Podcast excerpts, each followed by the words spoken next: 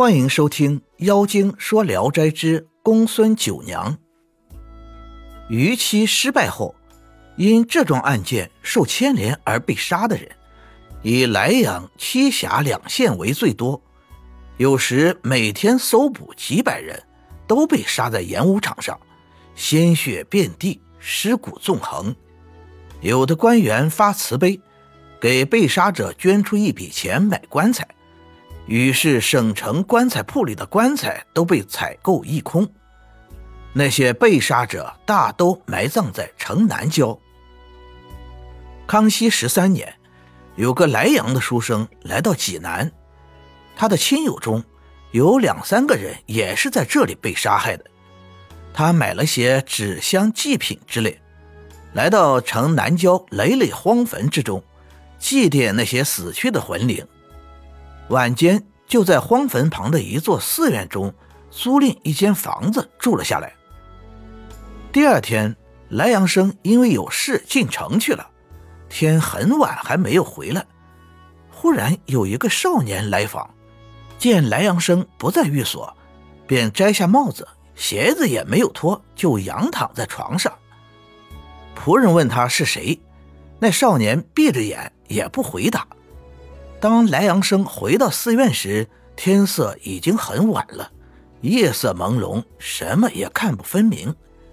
他亲自到床边去问，那少年直瞪着两眼说：“我在等你们的主人，你在一边絮絮叨叨追问什么？难道我是盗贼不成？”莱阳生笑着说：“主人就在这里啊。”少年一听，急忙起身。戴上帽子，整整衣服，向莱阳生作揖礼拜，然后坐下与莱阳生殷勤的问候寒暄。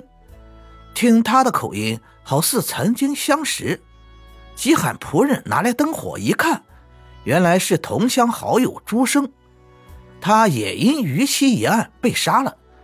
莱阳生大吃一惊，不禁向后倒退，转身欲走。朱生向前拉住他说：“我与你有文字之交，你怎么这样薄情啊？我虽然做了鬼，但朋友的情分上还是念念不忘的。如今对你有所冒犯，希望你不要认为我是鬼就猜疑。”莱阳生坐下，问他有什么话要说。朱生说：“你的外甥女孤身独居，还没有婚配。”我很想找个夫人，几次托人去求婚，她总是以没有长者做主而推辞了。希望能得到你的帮助，把这件事给办成了。原来莱阳生的确有一个外甥女，年幼时就失去了母亲，寄养在莱阳生家。十五岁那年，他才回到自己父亲身边，后被官兵抓到济南。他听到父亲惨死的消息，又惊吓又哀痛，不久也死了。莱阳生听了朱生的请求，然后说：“他有自己的父亲做主，求我干什么？”朱生说：“他父亲的灵柩被侄儿牵走了，已不在这里了。”莱阳生又问：“他过去都依靠谁呢？”朱生说。与邻居的一个老太太住在一起。莱阳生私下思虑：活人怎么能给鬼做媒？朱生说：“如果蒙您应允，还得请您走一趟。”说完站起来，拉住莱阳生的手。莱阳生坚决推辞说：“到哪里去？”朱生说：“你尽管跟我走就是了。”莱阳生只好勉强跟他走了。向北大约走了有一里多路，有一个很大的村庄，全村约有几百户人家。走到一座宅院前，朱生停下来叩门，立刻有位老太太出来，敞开两扇门，问朱生有什么事。朱生说：“请您告诉姑娘，她舅舅来了。”老太太进去。不一会儿，又反身回来，邀莱阳生进去，回头对朱生说：“两间屋子太狭窄了，有烦公子在门外稍后片刻。”莱阳生跟随老太太进去，见半亩荒院中有两间小屋，外甥女迎在门口哭泣，莱阳生也哭了。走进屋内，灯光微弱，又见外甥女容光秀丽，白皙如同生时，他眼泪汪汪地望着舅舅，问家中舅母与姑姑都好。莱阳生说：“大家都好。”只是你舅母已经去世了，外甥女听了又哭起来，说：“孩儿从小就受舅舅与舅母的抚养，恩情未能报答一点没想到自己先被埋葬在沟里，让人感到愤恨。去年大伯家的哥哥把父亲牵走，把我弃职在这里，毫不挂念。我一个人在这几百里外的异乡。”孤苦伶仃，像深秋的燕子。舅舅不以我孤苦之魂可弃，又赐我金钱和锦帛，孩儿已经都收到了。莱阳生把朱生求婚的事告诉他，外甥女只是低头不语。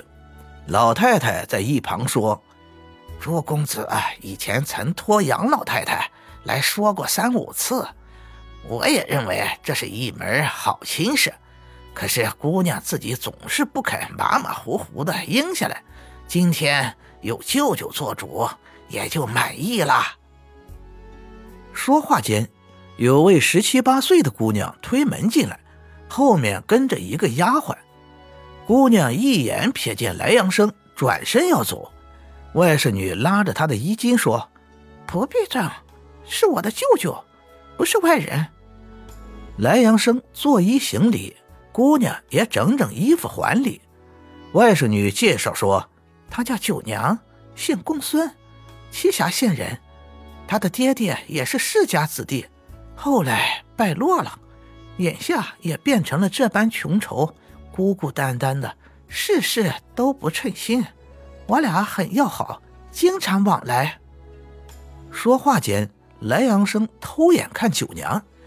只见她笑时两眉像秋天新月一勾，羞怯时脸颊像泛着红晕的朝霞，实在是天上的仙人。